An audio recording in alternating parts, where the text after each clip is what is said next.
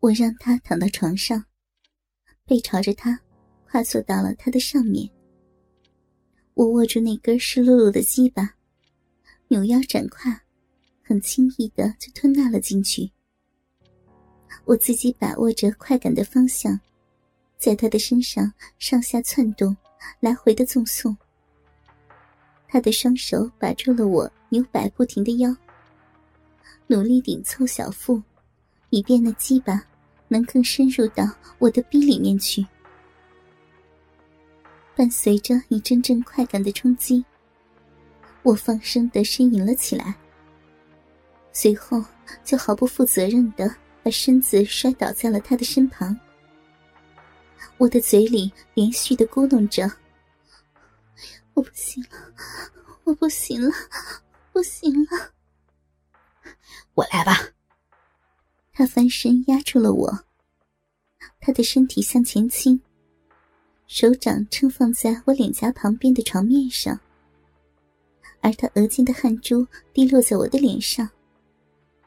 不用手的帮助，他的鸡巴就如同长了眼睛似的，轻易的擦拭在我高高隆起的臂上。并挑刺着插了进去，那阵饱满充实的快感，令我把脸颊侧往一边，紧靠着他的小臂。当他开始用力且快速的抽插时，我张口咬着他小臂上的肉。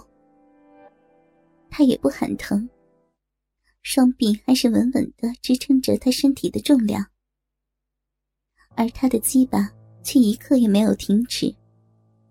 在我湿漉漉的臂里面推动、挺刺、撞击，而我已达到了高潮，体内一阵阵爽快的潮流涌动着，而且持续不断。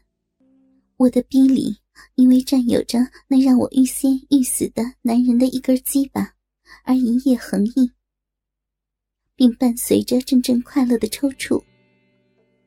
而他则像掠夺者似的挥动鸡巴，毫不灵敏的猛烈抽动。我觉得我的魂魄振奋了起来，而且自由的高飞翱翔。在那美妙的、几乎是晶莹剔透的时刻，叫喊似乎已经不再重要了。我就像是一艘漂浮在寂静欲海里的孤舟，随波逐浪的。不断晃动着身体，突然间，他的身体僵硬了。刚刚快乐的抽动停顿了，只是里面有一阵紧闭的保障。他的嘴里咕哝了一声，随即毫不负责的喷射。我能感觉到他的鸡巴在猛烈的悸动，他的睾丸在狂喜的时刻紧缩。我漂浮在半空的魂魄，迅速的回到了躯壳中来。浑身的神经充满着惊喜的感觉。我让自己静静的体味着，没有呻吟，也没有狂叫，直到他整个身体如笨重的麻袋压到了我的身上。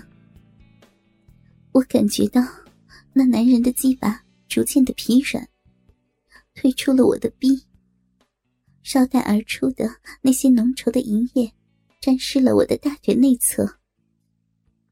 我想清理干净，而他却不依，将我将欲爬起的身子再次压服。我们相拥在床上，都为适才的做爱感到疲乏，但他仍然用手抚摸着我的乳头、嘴唇，将腿搭放在我的双腿之间。小妹，感谢你来到我的身边。他由衷的说：“ 那得感谢可心，是他把我带到杭州来的。可心也是身不由己。”我傻乎乎的：“啊，不是吗？要不是可心的怂恿，我也不会来的。”小妹，我看出你是个没有心机的女人。正是这一点，让我觉得你是不可多得的朋友、情人。他说着，转了个身，把脸对着我。可心为什么不远千里的将你带到我的身边？他是有目的、有条件的。这时，我的脑袋一阵轰鸣，一种受骗上当、让人玩弄了的屈辱。你们同学会的组织者，为了让可心能回去参加，特意的把以往你们聚会的照片寄来。我无意的浏览了一下，就让你给吸引了。我问可心那是谁，可心把你的情况说了。可心问我，小妹让你心动了吧？我说，假若能跟这样的女人春宵一刻，我愿折寿的。唉。也是一时的玩笑，没想到，可心却认真的说：“他要把你介绍给我，让我把我身边乱七八糟的女人都给我断了。”所以，可心才回去参加了同学会。他真的把你带到了杭州来。你们夫妻这叫什么？我愤怒的说：“生活中的尔虞我诈，我经历多了。”但我最不能容忍的是好朋友的出卖。我用力的将他推开，跑到了卫生间里，紧紧关闭住了门。他跑到了门边，大力的敲着门。我热泪盈眶，强忍着啜泣。他在门外说：“小妹，我这是为了请你原谅才说出来的，我愿意为我们这龌龊的行为接受惩罚。”你，你不用再解释了。我把门打开，我的平静和镇定出乎他的意料。我在他面前穿上了乳罩和内裤，再披上了睡衣。请你出去，我累了，要睡觉。小妹，请你听我仔细的说。他苦苦的哀求着。我背对着他躺在床上。其实啊，小妹，你并不了解我们夫妻的关系。他扳着我的肩膀，我那虚荣心一时得到了满足。我对他说：“并不是有了钱就能随心所欲的。”我的口气缓慢，有了些宽容。可心的确是一个有心计的女人，所以我也一直提防着她。这些年来，随着我的事业逐渐的扩大，她也暗暗的操控着我们的财产。你知道吗？我这个董事长，连动用一笔款项养个情妇都难。你为什么要跟我说这些？他说的有些激动。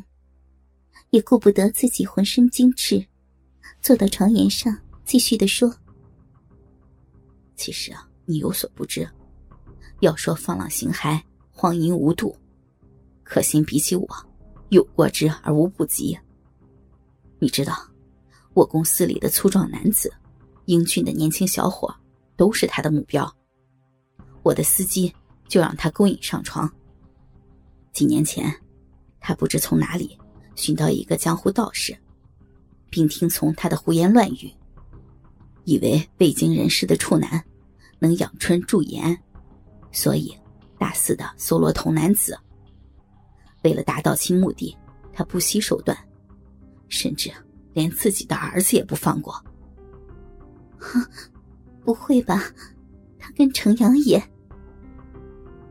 我大张着口，如同天方夜谭一般。那时我惊骇的表情，就像发现了新大陆一样。